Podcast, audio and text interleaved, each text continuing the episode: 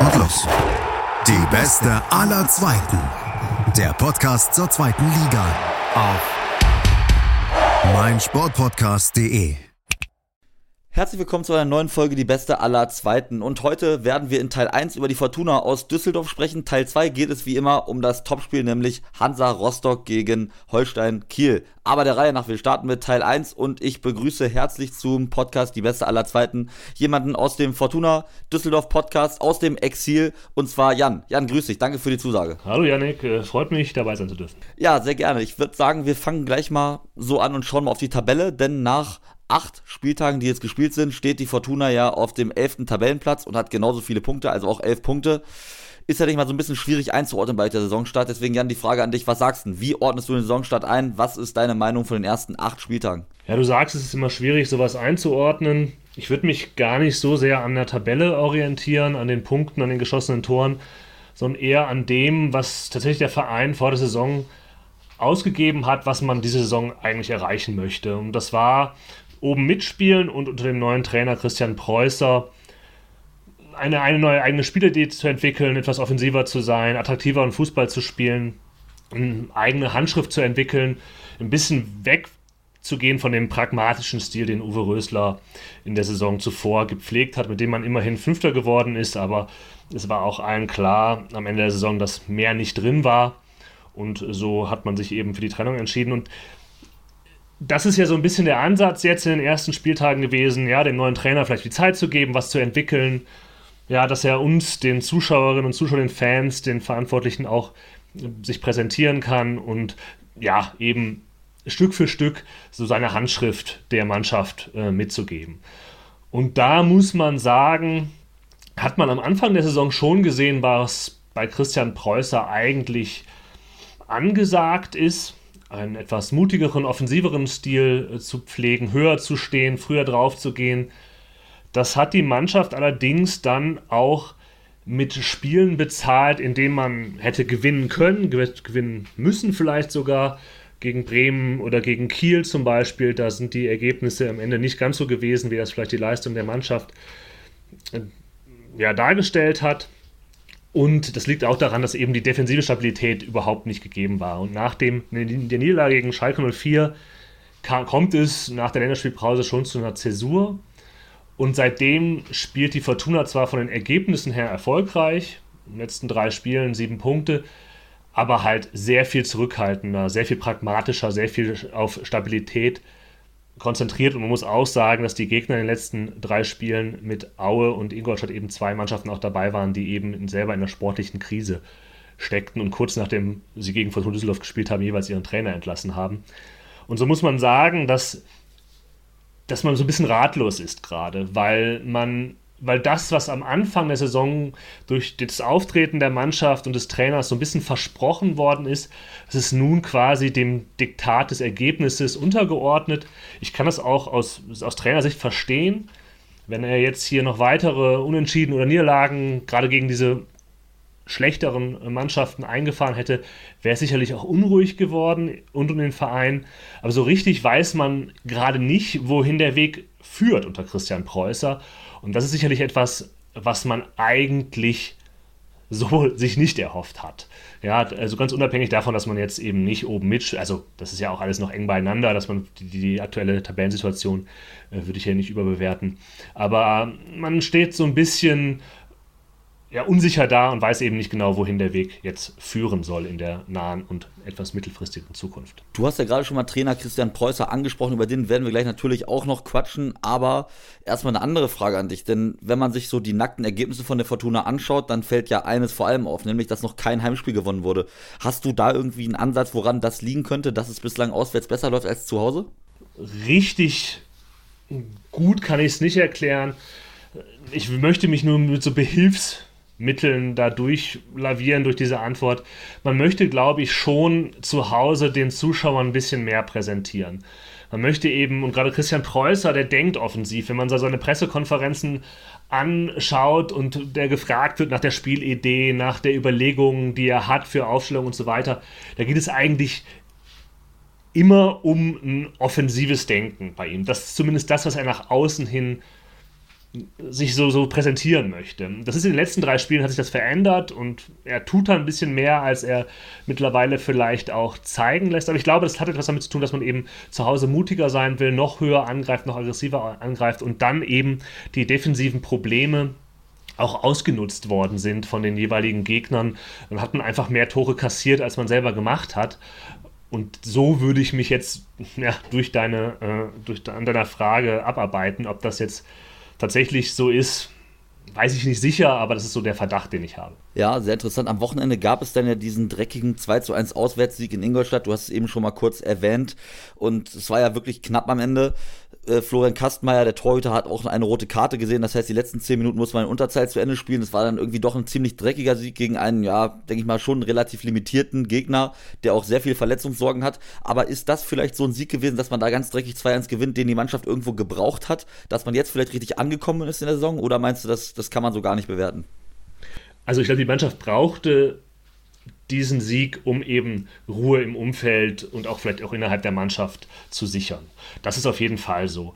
Ob man jetzt in der Saison damit ankommt, das weiß ich nicht. Und vor allem eben dieses Versprechen oder eben dieses Saisonziel, dass er eben quasi noch ambitionierter ist als nur ein Tabellenplatz, den man ausruft. Das, das klingt jetzt ein bisschen komisch, aber wenn man sagt, ja, man will halt irgendwie Vierter, Fünfter werden, dann ist das ja relativ konkret und es ist halt dann auch so ein bisschen egal, wie man das erreicht. Ja, Uwe Rösler ist man ja Fünfter geworden.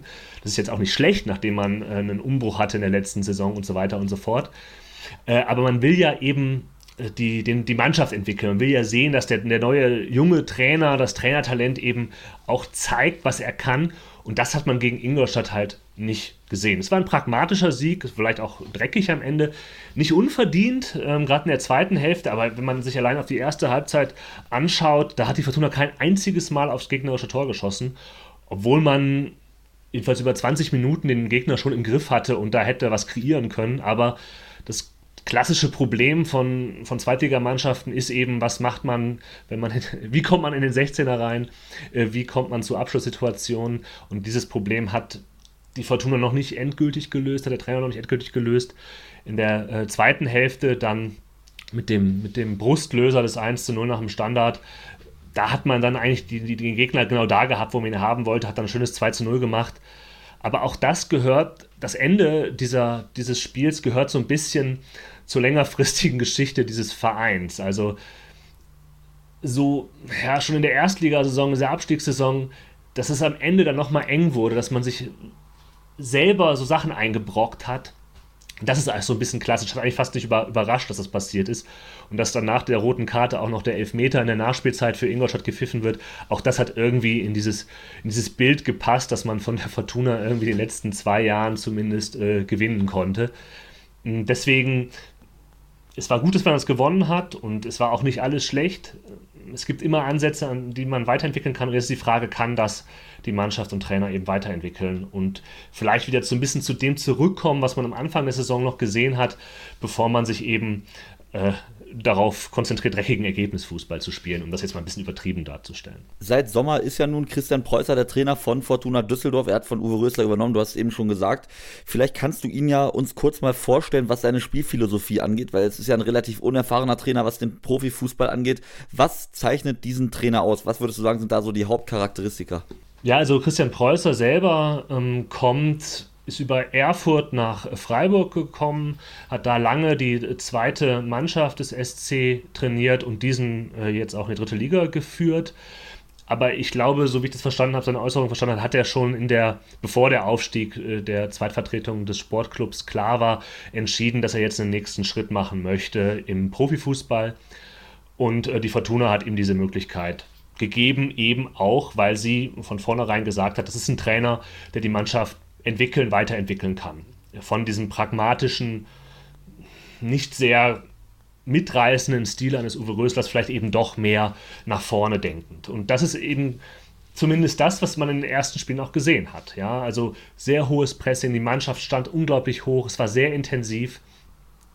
Ähm, auf dann die Ballgewinne, schnelles Umschalten, aber eben mit hohen Ballgewinnen äh, arbeiten schnell zu kombinieren und ähm, das ist eben bezahlt worden, so gut das zum Teil eben auch aussah in einigen äh, Abschnitten äh, dieser ersten Spiele. Es ist bezahlt worden äh, mit der Erfahrung, dass man eben die Tore hinten kassiert hat. Und was mich am Anfang bei Preußer schon ja, beeindruckt, ist vielleicht ein bisschen übertrieben, aber schon positiv ähm, ja, beeinflusst hat, war, dass jedes Mal, wenn die Mannschaft äh, im Laufe der ersten Halbzeit zum Beispiel an einen Punkt kam, wo der Gegner sich auf sie eingestellt hatte, wo ähm, man merkt, okay, die gegnerische Mannschaft weiß jetzt, wie man das verteidigt, wie, wie man jetzt das Pro-Pressing überspielt und so weiter, kam immer ein Schritt. Nach der Halbzeit kam die Fortuna nochmal ähm, besser aus der Halbzeit raus, kam gut in das Spiel rein und da merkte man, okay, der Trainer gibt dieser Mannschaft eben auch das Handwerkszeug mit in der Halbzeit nochmal, um eben umzustellen und vielleicht kleine Anpassungen vorzunehmen. Das hat mich am Anfang sehr überzeugt.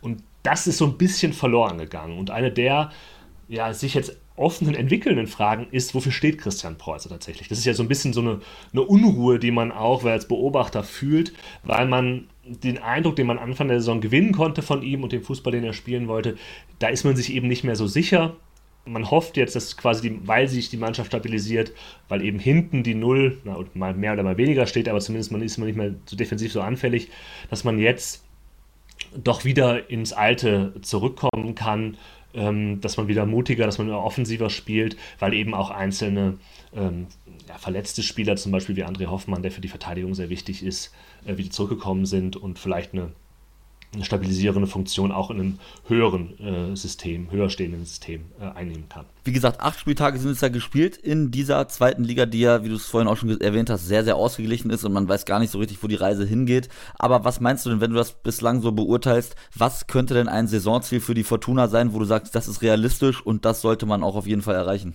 Also was man erreichen sollte, ist angesichts der, des Kaders, den man zur Verfügung hat, der individuellen Leistungsfähigkeit, die die Spieler auf den Platz bringen. Ja, wenn man allein schaut, was, also wenn eine Mannschaft nur die Summe der Einzelteile ist, dann ist das auch nicht schlecht, was die Fortuna da anzubieten hat im Vergleich zu anderen Mannschaften in der zweiten Liga.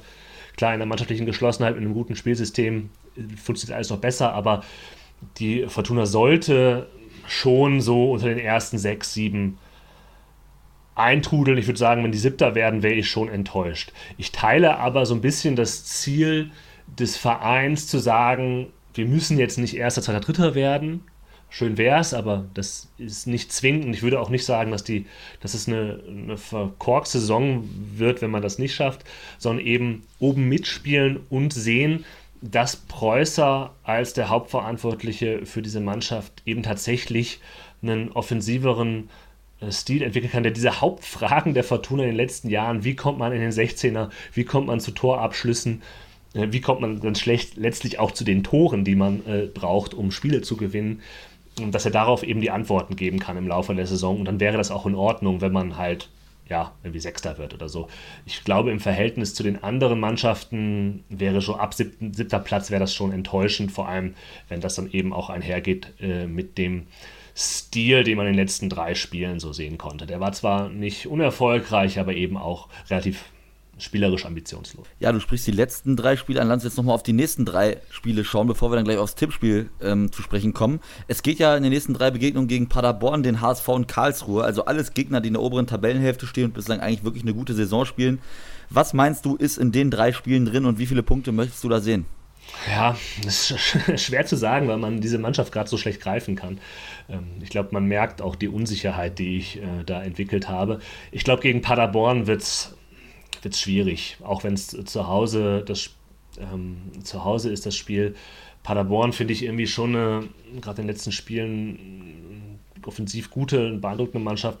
Ich glaube, wenn man da einen Unentschieden mitnimmt und irgendwie so sieht, okay, die Mannschaft kriegt zumindest so ein bisschen eine Form des Durchatmens und man kann ein bisschen was entwickeln nach vorne, dann wäre ich mit dem Unentschieden auch zufrieden. Und auch gegen, äh, gegen den HSV in Karlsruhe, ich glaube, wenn man in den nächsten, in den nächsten drei Spielen einen Sieg holt und eben vielleicht keine Niederlage, also so fünf Punkte mit einem sich entwickelten Spielsystem, dann wäre ich vollkommen zufrieden.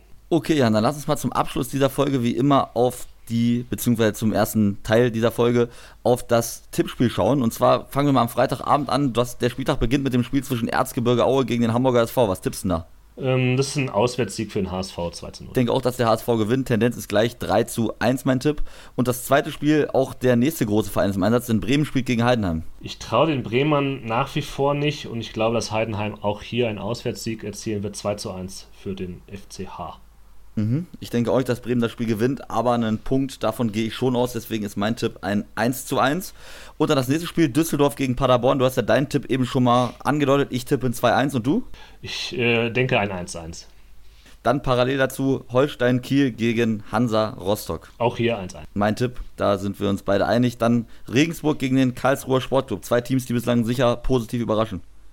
Ja, spannendes Spiel. Hm, lohnt sich bestimmt einzuschalten. Ich glaube, dass Regensburg den Heimvorteil nutzen 1-0 gewinnt. Ich tippe auch auf Regensburg 2 zu 1. Das nächste Spiel ist dann am Samstagabend, das ja, Topspiel am Samstagabend, nämlich Nürnberg gegen Hannover 96. Ja, bei Nürnberg sieht man ja, was äh, es hilft, äh, einen, an einem Trainer festzuhalten. Äh, 2 zu 1 für Nürnberg. Ich tippe auf einen Auswärtssieg. Ich glaube, Hannover gewinnt da gegen Nürnberg in Nürnberg und gibt, holt damit den, äh, beziehungsweise fügt Nürnberg die erste Niederlage der Saison zu. Dann das nächste Spiel, ein sehr stimmungsvolles St. Pauli gegen Dynamo Dresden. 2 zu 1 für den FC St. Pauli. Ich denke auch, Pauli gewinnt 3 zu 1. Schalke gegen Ingolstadt, klare Sache, oder? 2-0. Ich sage 3-0 für Schalke. Und das letzte Spiel ist dann Sandhausen gegen Darmstadt. Äh, ein Auswärtssieg für den SV Darmstadt 98. 1 zu 0 sage ich auch, ich sage 2 zu 0 für Darmstadt. Da können wir eigentlich mal sicher gespannt sein. Es sind wieder einige Spiele dabei, die ich mal viel versprechen am Wochenende. Aber erstmal danke ich dir jetzt, Jan, für deine Expertise hier. War sehr interessant, mal in die Welt von Fortuna Düsseldorf so ein bisschen einzutauchen. Dankeschön. Ja, viel, bitte, bitte. Und hier geht es dann gleich weiter nach der Pause mit dem Spiel zwischen Hansa Rostock und Holstein Kiel. Schatz, ich bin neu verliebt. Was? Das ist er. Aber das ist ein Auto. Ja, eben. Mit ihm habe ich alles richtig gemacht. Wunschauto einfach kaufen, verkaufen oder leasen. Bei Autoscout24. Alles richtig gemacht. Und da sind wir hier wieder beim Podcast Die Beste aller Zweiten, frisch aus der Pause. Eben haben wir uns um Fortuna Düsseldorf gekümmert. Jetzt geht es um Hansa Rostock, beziehungsweise um das Krisenduell am Wochenende. Was heißt Krisenduell? Also es ist auf jeden Fall ein Duell von zwei Teams, die ziemlich weit unten in der Tabelle stehen, nämlich Hansa Rostock gegen Holstein Kiel. Und darüber spreche ich mit einer sehr interessanten Persönlichkeit, nämlich mit dem Videoanalysten von Hansa Rostock. Und das ist Vincent Leifholz. Vincent, grüß dich. Moin, hi. Ja, erstmal natürlich äh, vielen Dank für deine Zusage und freut mich, dass du hier heute mal zu Gast bist im Podcast. Ja, gerne, immer, immer gern. Genau, wie ich ja gerade schon bei deiner, bei deinem, bei deinem Anteasering erwähnt habe, bist du ja Videoanalyst bei Hansa Rostock. Vielleicht kannst du erstmal einfach mal erzählen, was denn so die Hauptgegenstände deiner Arbeit sind. Genau, also ähm, zunächst versuche ich natürlich das Trainerteam so gut es geht ähm, in der Arbeit zu unterstützen ähm, und dann letztendlich natürlich einen Mehrwert für die Mannschaft ähm, zu haben. Ähm, grundsätzlich geht es um verschiedene Bereiche, also man hat schon eine relativ breite Palette an ja, Aufgaben. Ähm, es geht, wenn man so auf die Spiele guckt, ähm, größtenteils um drei Sachen. Das ist einmal die Gegnervorbereitung, also die Gegneranalyse quasi ähm, in Vorbereitung auf das nächste Spiel, wo man die gegnerische Mannschaft analysiert und quasi einen Matchplan entwirft und dann natürlich auch noch um die Einzelspielanalyse vom Gegner ähm, zu gucken, ja, wo die gegnerischen Spieler ihre Stärken und Schwächen haben. Also das Ganze halt bezogen auf die Mannschaft und auf die Einzelspieler, um dann halt die eigene Mannschaft bestmöglich auf das nächste Spiel vorzubereiten. Dann zweiter Punkt rund um die Spiele ist natürlich die Live-Analyse während der Spiele. Ähm, da geht es dann quasi darum, dass ich auf der Tribüne sitze, mit einem Co-Trainer in Kontakt bin und wir quasi schon in der ersten Halbzeit, also ich Szenen zusammenschneide, die wir eventuell den Spielern, also der Mannschaft in der Halbzeitpause zeigen können um Eingriff quasi aufs Spiel zu nehmen, um Dinge zu verbessern, die nicht gut laufen. Und dann natürlich noch die Analyse nach dem Spiel, ähm, die dann quasi am nächsten Tag mit der, mit der Mannschaft besprochen wird, ähm, wo es um die Analyse der gesamten Mannschaft geht, natürlich aber auch um ähm, ja, die Auswertung der Leistung von jedem Einzelnen. Und genau, das sind so die Bereiche rund ums Spiel. Dann gibt es natürlich auch noch die Trainingsanalyse, ähm, wo wir ja, unsere Trainingseinheiten analysieren, äh, in Vorbereitung natürlich auch mal auf das kommende Spiel. Und ähm, darüber hinaus, ja, natürlich immer noch Datenanalyse rund um die Spiele, aber auch um die Trainingseinheiten. Ähm, heutzutage gibt es ja eine Unmenge an Daten, die man auswerten muss und schauen muss, äh, wie man die für sich am besten ja, nutzen kann und da einen Mehrwert draus ziehen kann. Und das waren eigentlich so meine Aufgaben. Teilweise habe ich dann noch Aufgaben im Scouting, ähm, das aber eigentlich eher weniger. Ähm, genau, das sind so größtenteils meine Aufgaben rund um unsere Spiele. Ja, das klingt ich mal auf jeden Fall sehr interessant und auch vielseitig, klingt nach sehr viel Arbeit. Äh, ich würde sagen, lass uns mal kurz diesen einen Punkt der Spielvorbereitung herauspicken. Du meinst ja, dass du akribisch dann auch den Gegner analysierst, sprich, wo hat er seine Stärken und wo hat er seine Schwächen. Vielleicht kannst du uns da nochmal einen Einblick geben, wie du das genau machst. Also du schaust dir dann irgendwie den Gegner an, jetzt beispielsweise am Wochenende Holstein-Kiel, schaust dir da mehrere Spiele an und schaust dann bezogen auf Hansa Rostock, also auf eure Mannschaft, äh, wo man da irgendwie die Schwächen von Kiel ausnutzen kann und bei den Stärken, wie man aufpassen muss oder wie kann man sich das so im Allgemeinen Allgemeinen vorstellen, diese, diese Vorbereitung? Genau, also das ist schon mal gar nicht so verkehrt. Ähm, bei uns läuft das so ab, also es ist unterteilt. Ähm, wir entwerfen quasi einen Matchplan. Dafür gucke ich mir den Gegner genau an. Das sind meistens so die letzten drei bis vier Spiele. Ähm, schau, wie, was der Gegner für eine Spielidee hat. Ähm, und das Ganze stellen wir dann der Mannschaft vor, also unserer Mannschaft.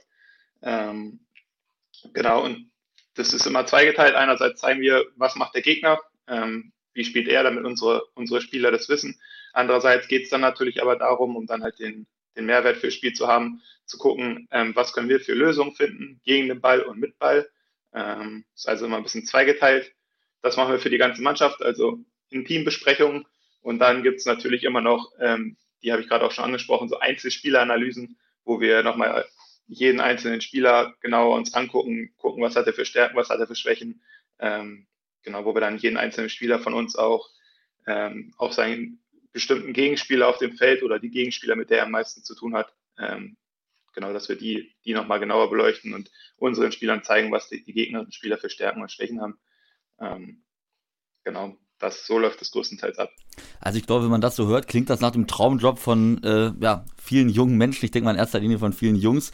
Vielleicht kannst du mal erzählen, wie bist du denn dazu gekommen? Wie kamst du darauf, dass du jetzt äh, Videoanalyst bist? Wie kamst du dazu? Du hast ja auch mal selber Fußball gespielt. Warum hast du die Schuhe an den Nagel gehängt und hast dich dann für diesen Weg entschieden? Genau, komplett an den Nagel gehangen habe ich sie gar nicht. Ich versuche nebenbei immer noch ein bisschen selber zu spielen. Ähm, das ist aber gar nicht so einfach, weil man natürlich auch ähm, jedes zweite Wochenende unterwegs ist und vor allem am Wochenende viel, viel arbeiten muss.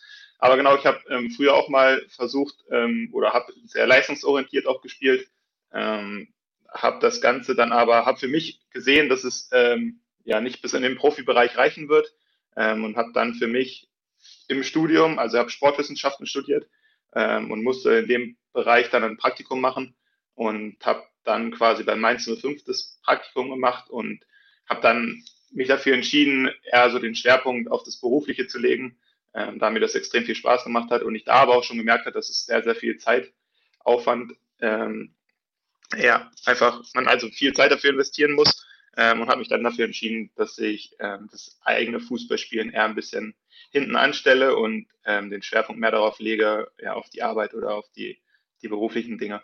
Und versuche aber heutzutage jetzt immer noch ähm, selber zu, zu spielen. Trainieren unter der Woche geht meistens relativ gut, aber Spielen am Wochenende ist meistens eher ein bisschen schwierig. Ja, das kann ich mir auf jeden Fall gut vorstellen. Das wird sich dann meistens auch, denke ich mal, überschneiden, die Spiele von Hansa und deine eigenen Spiele dann.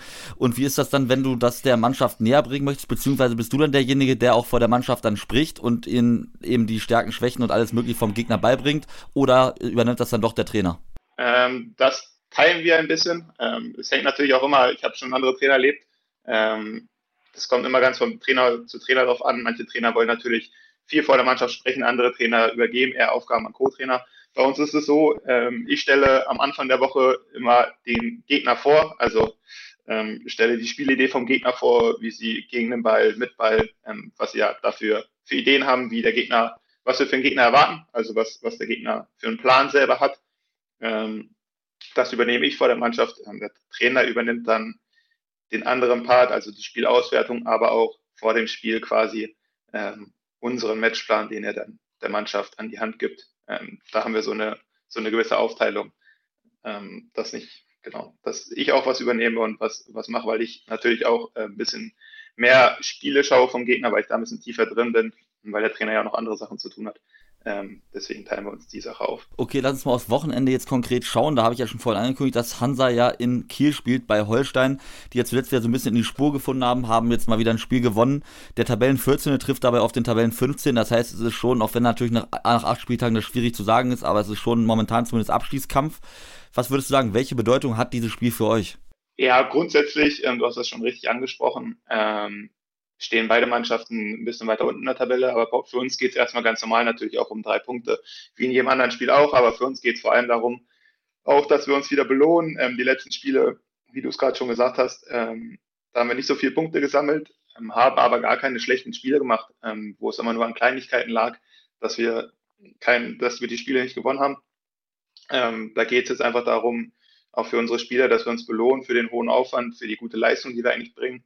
Ähm, Weil es da natürlich am Ende drauf ankommt, es bringt dir nichts, dass du, dass du gute Spiele zeigst, ähm, aber dann halt ähm, keine Punkte sammelst. Und ähm, ja, dafür, darum geht es einfach für uns, ähm, ja, dass wir eine gute Leistung bringen und dann ja, auch die Leistung dann endlich mal belohnen mit, mit einem Sieg. Ja, du hast ja eben schon erwähnt, ihr habt durchaus gute Spiele gemacht. Ich habe euch zum Beispiel gesehen, jetzt letzte Woche Samstagabend gegen Schalke 04. Da wart ihr ja durchaus die bessere Mannschaft, finde ich, wenn da nicht Simon Terodde gewesen wäre und die beiden Dinger macht.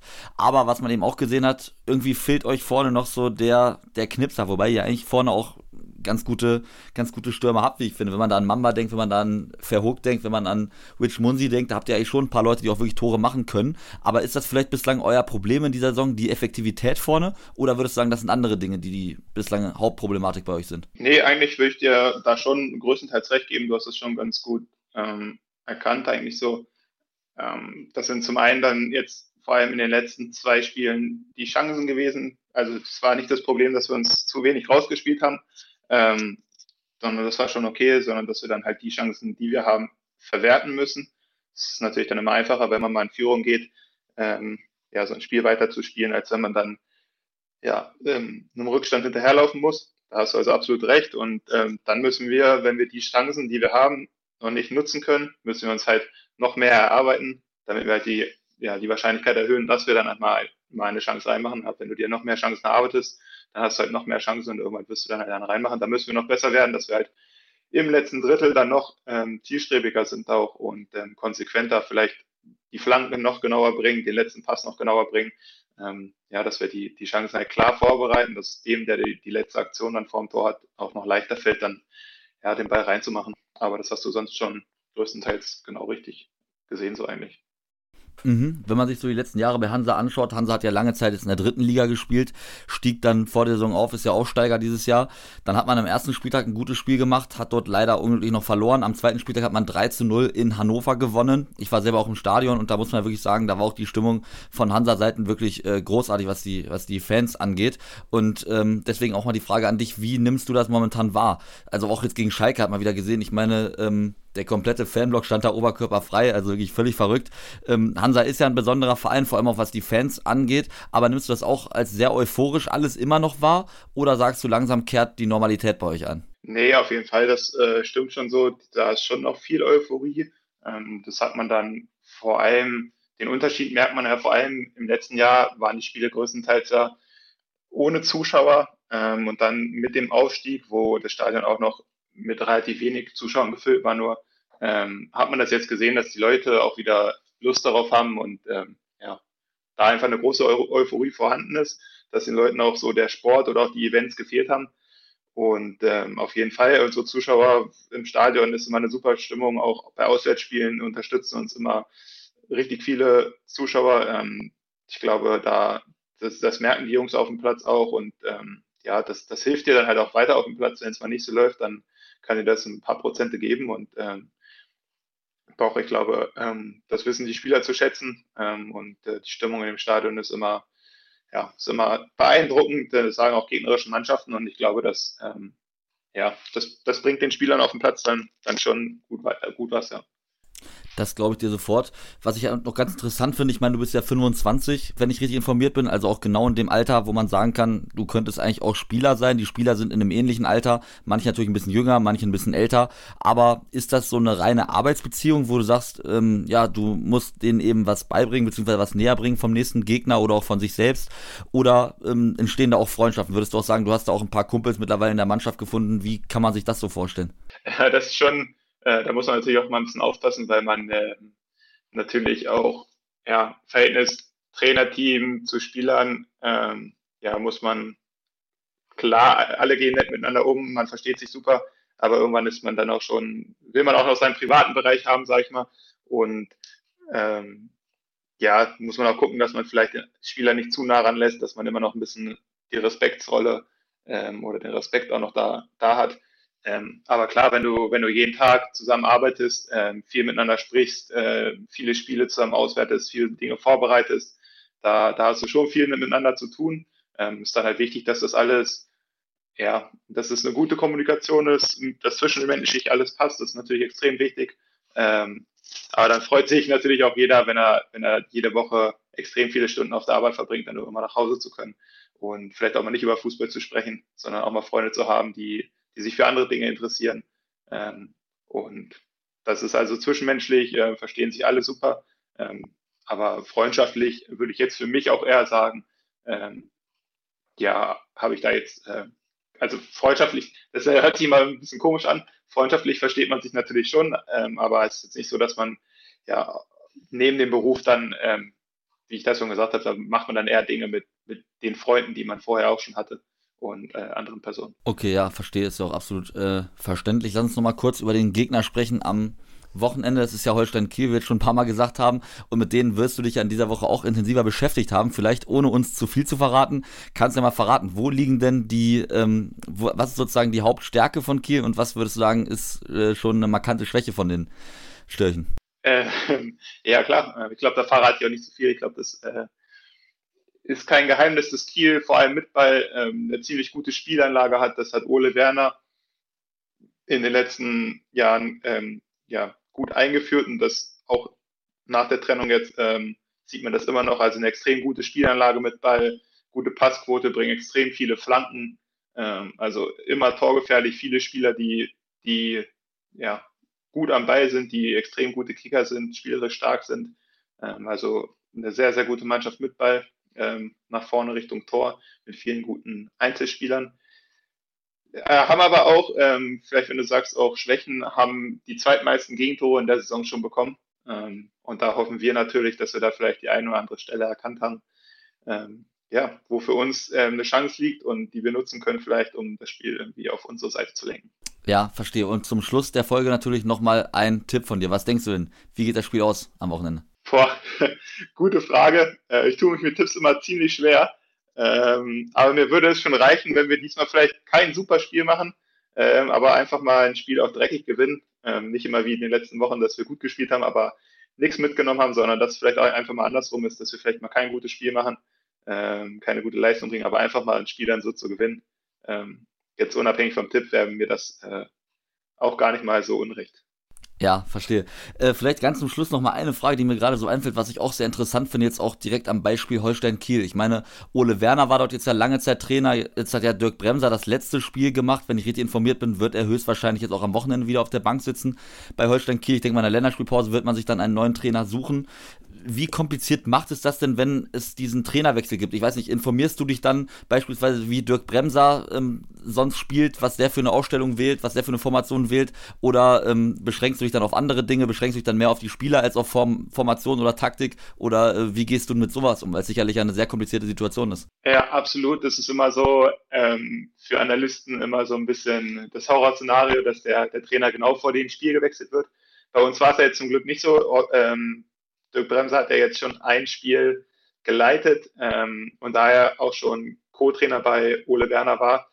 Ähm, ja, hat man jetzt im Spiel gesehen, dass eigentlich viele, es viele Überschneidungen gibt, dass er viel von dem übernommen hat, ähm, was sie vorher auch schon gespielt haben, ähm, weil auch vieles eigentlich gut geklappt hat. Ähm, ich glaube, er wollte eher so ein bisschen an der, an der psychologischen Schraube drehen, ähm, aber er hat jetzt viel übernommen. Wenn jetzt natürlich ein ganz neuer externer Trainer kommt, ist das immer extrem schwer. Da versucht man sich dann natürlich schon darauf vorzubereiten, äh, wie hat der Trainer sonst gespielt, was hat der für, für Ideen, was will der für Prinzipien auf den Platz bringen. Ähm, da versucht man sich dann natürlich schon ähm, auch auf den Trainer vorzubereiten. In unserem Fall jetzt, wie gesagt, ähm, ja, hat sich bei Kiel jetzt nicht so viel verändert, ähm, weil der Trainer, wie gesagt, schon als Co-Trainer vorher aktiv war. Gut, dann können wir mal sehr gespannt sein, was das äh, gibt am Sonntag und ob deine Analysen denn den Spielern etwas gebracht haben oder nicht. Da denke ich mal, können wir sehr gespannt das mal abwarten. Erstmal vielen Dank, Vincent, dass du hier zu Gast warst und waren wirklich sehr coole Einblicke mal. Gerne, gerne. Und dann war es das auch schon wieder für heute mit dem Podcast Die Beste aller Zweiten. Weiter geht's dann nach der Länderspielpause mit der nächsten Folge. Macht's gut, haut rein und ciao. Schatz, ich bin neu verliebt. Was? Drüben. Das ist er. Aber das ist ein Auto. Ja, eben. eben. Mit ihm habe ich alles richtig gemacht. Wunschauto einfach kaufen, verkaufen oder leasen. Bei Autoscout24. Alles richtig gemacht. Und los. Die beste aller Zweiten. Der Podcast zur zweiten Liga. Auf meinsportpodcast.de. Schatz, ich bin neu verliebt. Was? Da drüben. Das ist er. Aber das ist ein Auto. Ja, eben. Mit ihm habe ich alles richtig gemacht. Wunschauto einfach kaufen, verkaufen oder leasen. Bei Autoscout24. Alles richtig gemacht.